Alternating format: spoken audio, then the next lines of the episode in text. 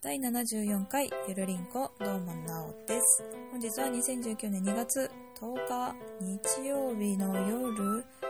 え23時？20分ということです。あびっくりした。ということでですね。えっ、ー、とまあ配信日を確認したところ本日は2月14日らしいですね。ピーバレンタインじゃないですか。えっ、ー、と、あげた人、あげなかった人、もらった人、もらわなかった人、告られた人、告られなかった人、まあ、まあ、それぞれいると思いますけれども、まあね、あの、楽しく過ごしていらっしゃればいいですね。わかんないもん、何言ってるか。えっ、ー、と、私にとってはもうね、恐怖の日でしかないわけですよ。机の上にお供え物のようにチョコとか甘いものがいっぱい乗る日なので。男性陣よりも私もらってるかなって感じがしますわ。まあ、お世話してるんだろうなと、感謝されてるんだろうなと、噛み締めながら、あの、その日を甘んじて受け入れたいと思うんですけど、今週木曜日か、きついなとか言ってね、きついなじゃないよね。まあでもね、それがね、お菓子のリストにあの反映されるならば、まあ、喜んでいただきますよ、私は。今年はね。うん、ということで、えっと、そんな話はどうでもよくて、今日はですね、真面目な話をしたいなと思っています。なんでかっていうと、えっ、ー、と、ポッドキャストを始めたのって私なんでだったかなっていうのをちょっと思い返すきっかけになった、まあそんなようなことがあって、ちょっと考えたんですよね。で、その時に、その考えた時に第0回だったか1回だったかなんか自己紹介の時に話したと思うんですけど私は病気を持っていてで病気だけどめっちゃ楽しいよっていうのを言いたいなとそういう話をしたいなというか、えっ、ー、と、なんか、辛そうとか、暗そうとか、なんかかわいそうとか、そういうイメージがあると思うんですけど、そうじゃないよっていうのを伝えたいなと思って、ポッドキャストを始めたんだったなっていうところがあったので、えっ、ー、と、そうですね。そういう話をしていけたらなと思います。でも多分ね、真面目な話になっちゃうんじゃないかなと思うので、まあ、さらっと楽しく、あのー、さらっと楽しく聞き逃して、聞き流していただいて、逃しちゃダメだね。聞き流していただいて、で、まあ、あの、お菓子のコーナーで、あ大変そうだなって思っていただいて、で、まあ、あの、楽しくエンディングを迎えたいと思います。これ聞く人いんのかなこんなこと言ったらということでですね、あの、まあ、始めていきたいと思いますので、どうぞよろしくお願いいたします。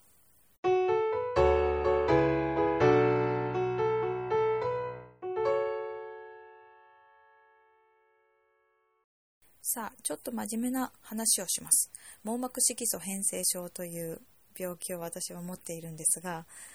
えーと、ちょっとこの網膜色素変性症という名前が長くて早口言葉みたいなので、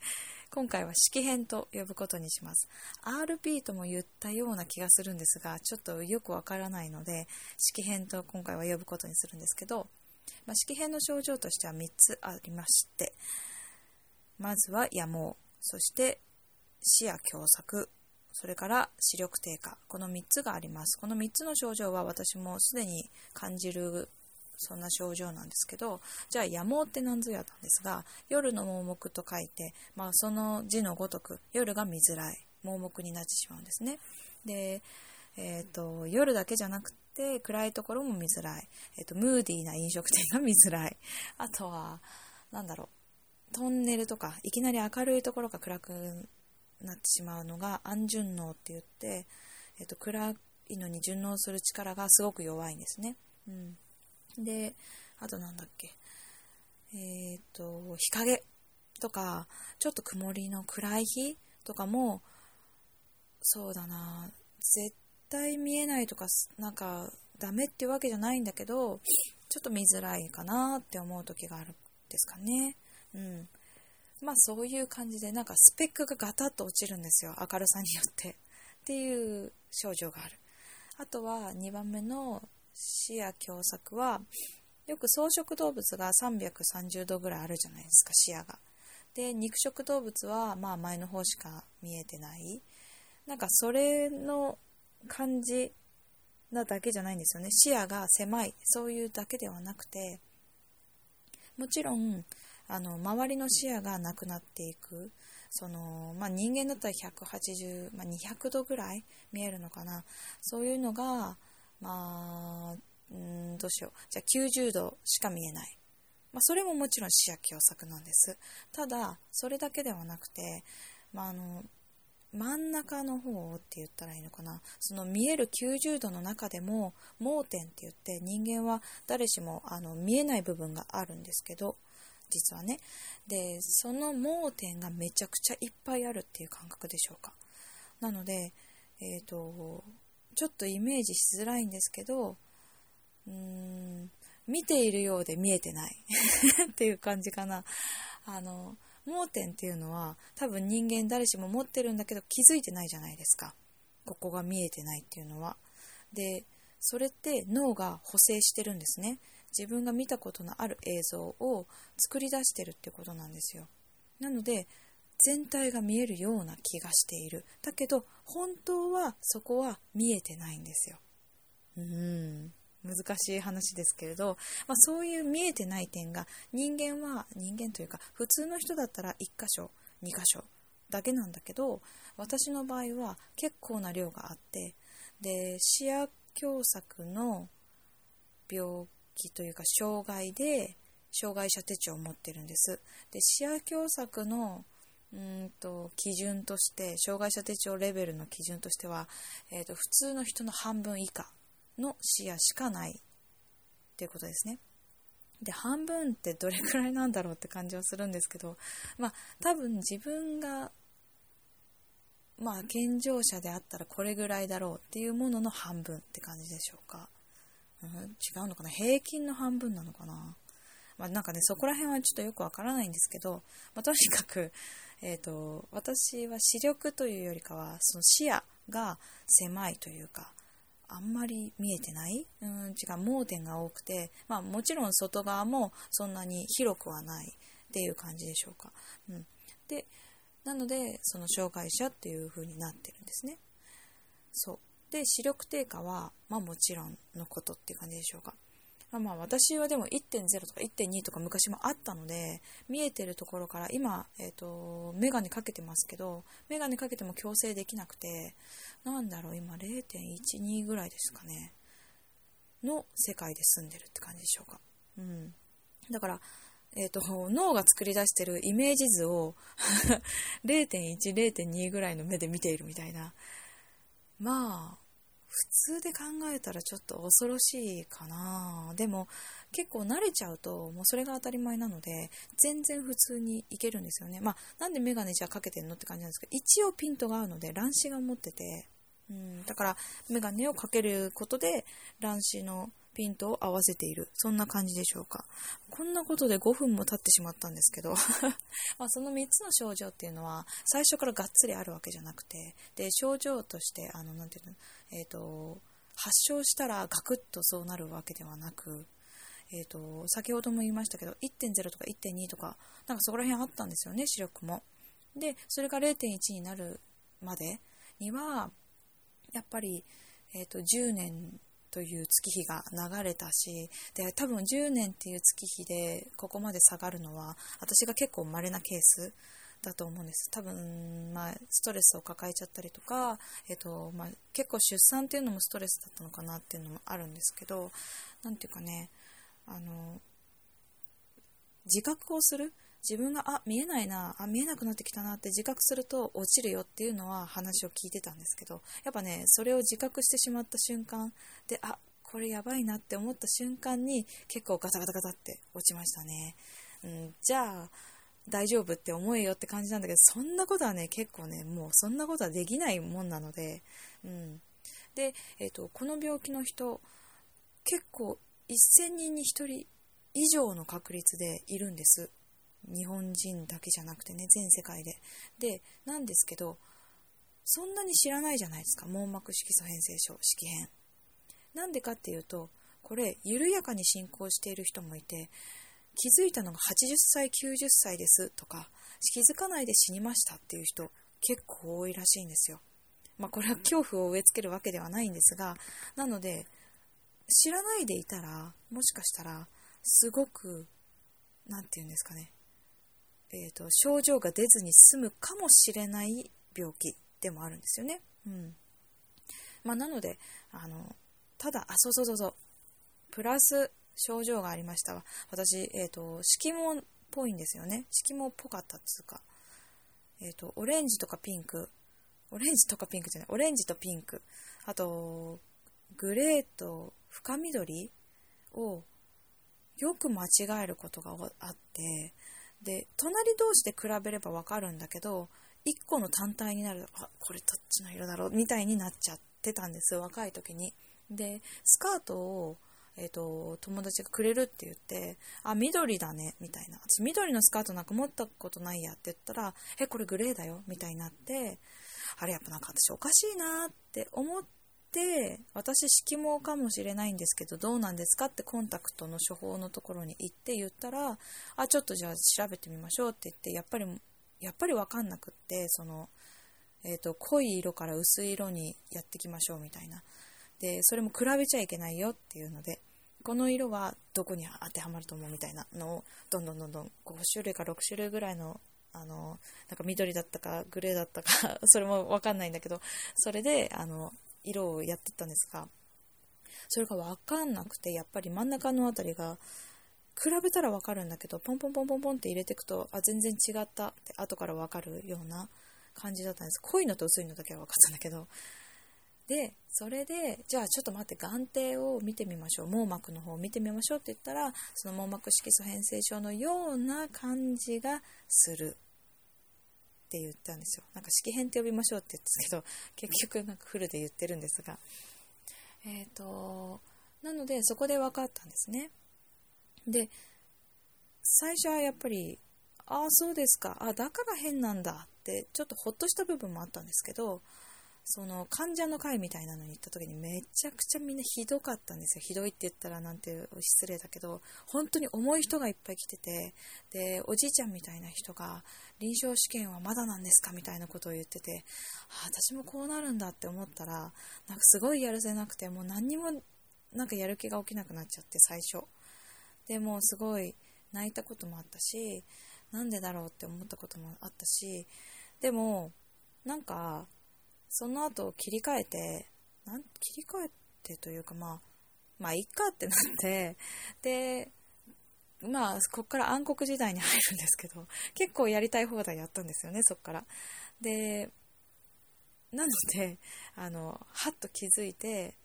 あの、そういうことはやめようっていうかなんていうか、えっ、ー、と、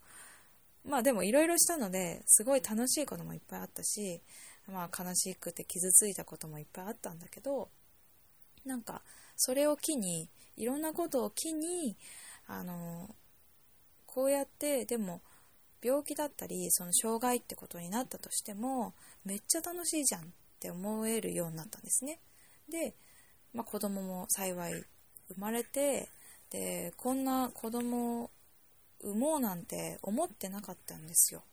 だって自分の遺伝子がもしかしたら受け継がれちゃうかもしれないから。まあでもそのある先生がいや今から iPS とか結構もうあの発達していくので、えーとあなたの子供が発症するとかなんかちょっと難しいなって思うようなことになる時には iPS 細胞とかなんか他の手段で絶対にできるようにあの治療じゃないけどそういうことができるようになってるからって言われたんですよね、まあ、それを信じてあじゃあ産もうかなって思ったっていうか、まあ、その先生はすごいなんかいろんなことを話せていろんなことを、えーと、相談できて会社のこととか、まあ、仕事かのこととかあの生活のこととかすごい話ができた先生だったのでなんかそれがすごくまた良かったなっていういい出会いだったなと思うんですけど、まあ、ちょっとねあのなんだろうあの転居してしまったのでその先生にはもう会えてないんですけど、うん、なのでまあ子供が生まれてっていうのもあるしまあいろんな仕事をさせてもらってでしかも今なんかやっぱりあの障害者という形で働いてますけど結構責任のある仕事を任せてもらったりとかあの発言権をいただいたりとか いいのかどうだか分かんないけどなんかそういう風な何て言うのかな楽しい生活をさせてもらってるって言ったら変だけど、楽しい生活ができていることが、すごく多分ギャップがあるんだろうなと思って。まあ私ももちろんその障害というものに対して持ってたらかわいそうだなとか、すごい思ってたけど、でもいざ自分がそうなると全然そういうことなくて、めっちゃ楽しいし、普通だし、で、逆にね、あの、配慮してもらえることがあるから、ああ、そうだよね、わかんないよね、見えないよね、じゃあ、手助けするよって言ってくれる人すっごいたくさんいるから、それはすごい、なんていうかな、絶対に健常者には味わえないことだから、うん、それはすごくね、感謝できるし、なんだろう、絶対そっちの方がいいっていうわけじゃないよ。あの、もちろん見えないのは悲しいことだし、あの、子供の表情だったり、すぐに判断できないことも多いから、それはすごく悲しいことではあるんだけど、でも、その普通でいたら絶対に味わえないことが、今味わえてるから、それはそれですごく素晴らしいことなんだなって思うんですよ。まあそう思えない人も絶対多いと思うんだけど、でもそういうことを伝えていきたいなと思ってポッドキャスト始めたんだったって思ったんですね、最近。だから今回、根超熱を持ってね、すっごい話してますけど、あの、そういうことなんですよ。そういうことなんです。ということで、なんか伝わったかな？伝わってないかな？なんかわかんないけど、まああの、ま、超熱く語りましたけど、うん、そういうことなんですよ。そういうことなんです。ということで、どういうことだよって感じだけど、あの、この後にお菓子のコーナーが控えてるので、ちょっと、そうですね、そこに切り替えて やっていきたいと思います。まあ、あのさらっと聞き流していただいて、全然構いませんので、はい。ということで、ちょっと真面目な話でした。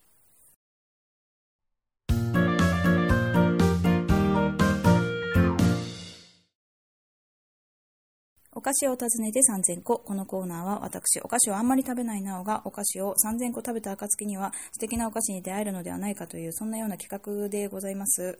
かな？うん。で、えっ、ー、と、テンションがちょっと全然違う気がすると思うんですけれども、それはそのはず。えー、収録をしてですね、お菓子を訪ねて3000個アップしようとしましたら削除をするという、なんか最悪の事態が起きまして、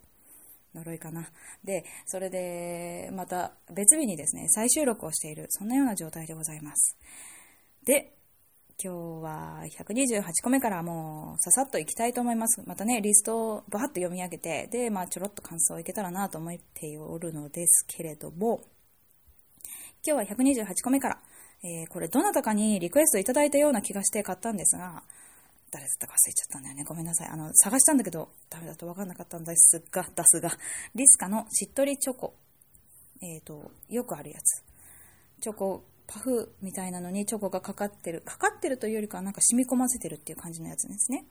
うん。で、129個目、カルビーの片揚げポテト、じゃがバター味、過去期間限定。で、130個目がセブンイレブンの丸ご、丸ごとじゃない。まるでイチゴを冷凍したか、冷凍したかのようなじゃない。まるでイチゴを冷凍したような食感のアイスバー。これ、毎回思うんですけど、長くないですか、セブンの、なんか、お菓子って。これアイスなんですけどね。で、これ、私アンバサダーになったので、セブンイレブンの。で、2週に1回ぐらいクーポンが来たりお知らせが来るんですけど、ガン無視してたんですが、そうだ、私このためにアンバサダーになったんだなと思って、えっ、と、今回は買ってみたっていう感じですね。で、寒かったって感じですかね。で、131個目、ブルボンのホロボーの、これね、誰か検索したらわかると思うんですけど、なんか、不思議なお菓子でした。ブルボンといえばなんかチョコのイメージなんですけど、チーズがチョコみたいにパフにかかっていって、コーティングされていて、で、めちゃくちゃ薄味みたいな。なんでこれ出したのかなーってちょっとディスるっていう感じですけど。はい。次、132、133個目。クリートという会社が出しているペカンナッツチョコレート、ミルクチョコレート味とキャラメル味。えっ、ー、と、134個目。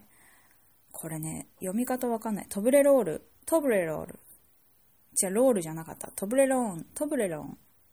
えっ、ー、と、三角の外国のチョコですね。で、135個目。ミントチョコ。これはツイッターに上げて食べるか食べまいかみたいな、あのー、お供え物のように机の上に誰か知らないけど置いてあったって、これ罰ゲームかなみたいな感じだったんですけど、まあミントの歯磨きのね、味がしましたよ。で、で、えっ、ー、とですね、136個目、137個目、シャルロッテ。ロッテのね、シャルロッテっていうお菓子、チョコのシリーズの、えー、と、シャルドネジュレショコラと生チョコレート、カコバニラを食べました。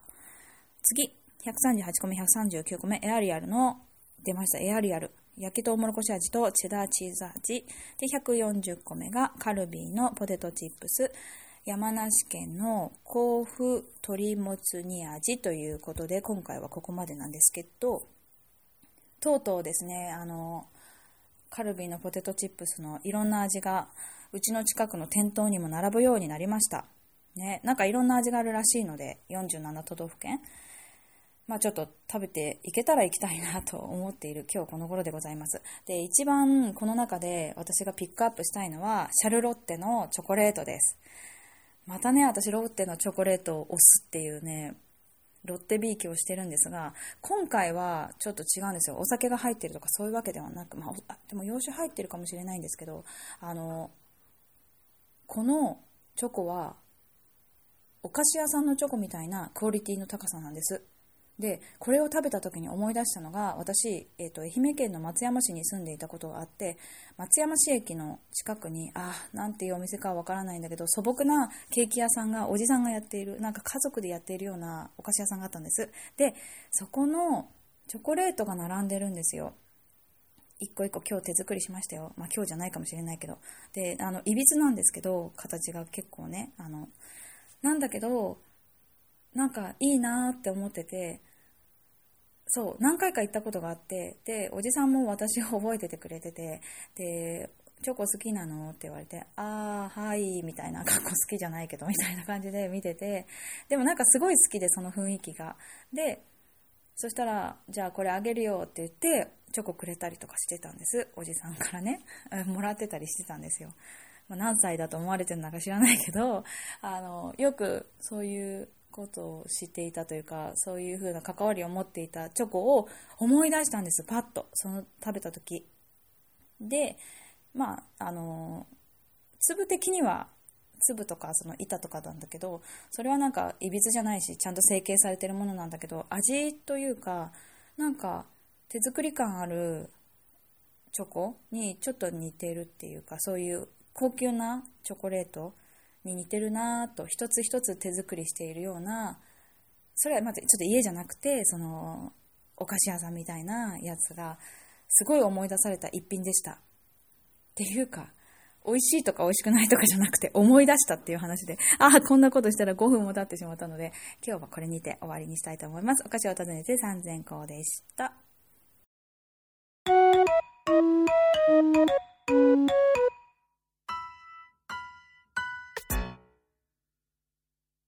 はい、エンディングでございます。皆さんいかがだったでしょうか？まあ良かったよね。あの、良かったってことです。良かったってことなのかな？あの、まあ真面目な話でしたけど、まあとっても楽しいよってことが伝わったらいいなと思うのと、あとはとっても感謝してるよってことが伝わったらいいなと思っています。ありがとうございます。ということで、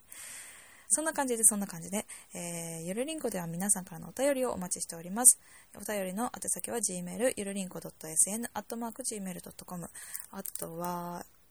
えっ、ー、と、DM は、アットマークゆるりんこ2017を検索していただいて DM を送ってください。こちらのスペルは、どちらも yurinco です。あと、ハッシュタグは、ひらがなゆるりんこ丸で、お待ちしております。ご意見、ご感想はどしどしお待ちしておりますということなんですが、えっ、ー、と、お待ちしております。ついでに、しょうこちゃんの方では、フリマアプリであなたの面白アイテムをお待ちしてるようですね。えっ、ー、と、先週やってなかったようですけれども、えっ、ー、と、皆さんの面白アイテムをフリマアプリで見つけてくれということですね。うん。あとは、まあ、何でもいいので送ってくださいということです。えー、っと、ちょっと思い出したことは、なんか脳とか耳とか鼻とかが、まあ、目が不自由なおかげで、おかげなのかな。めっちゃ発達してるんです。うん。で、鼻はね、本当にいいんですよ。あの、玄関先で今日のご飯が当てられるぐらい鼻が良かったのと、あと耳は、一回突発性難聴右耳だったと思うんですけど、なったんです。だけど、なんか、右耳を測ったら正常値で、で、左耳を測ったら、まあ、異常っていうか、超聞こえてるんだったんですよ。ね。落ちたは落ちたんだけど、普通ぐらいのレベルになるっていう突発性難聴で、すごくない？みたいなね。で、まあ今はね、あの、突発性難聴も治ったので、あの、どっちも聞こえるようになってます。超。ということでですね、まあ、良い、いいこと、いいこともあるよってことですね。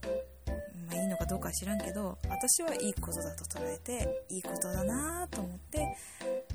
いるってことでしょうか。うん。でもね、脳はね、めちゃくちゃ発達しててね、めっちゃ頭良くなった気がしますとか言って。ああ、もう、そんな感じですかね。うん。なので、えっ、ー、と、まあ、自分がね、なんか変な病気になったり、なんかよくわかんない病気になったりした時には、なんかいいことあるよって思ったらいいかなと思ってます。うん。で、なんか、悲しいことがあったら相談してください。多分私がプラスにな、ね、できるように話ができたらいいなと思ってます。ということで、いいかな？まあ来週はですね、しょうこちゃんが話してくれると思いますから、まあ楽しい話をね、期待していきましょうね。もう真面目な話は今回で終わりで、ということで。さあ、ということで、今日もゆるりと終わっていきます。来週はしょうこちゃんです。では、バイバイ。報告です。実は初ゲストにお呼ばれすることになりました。まあ、詳細は後ほど。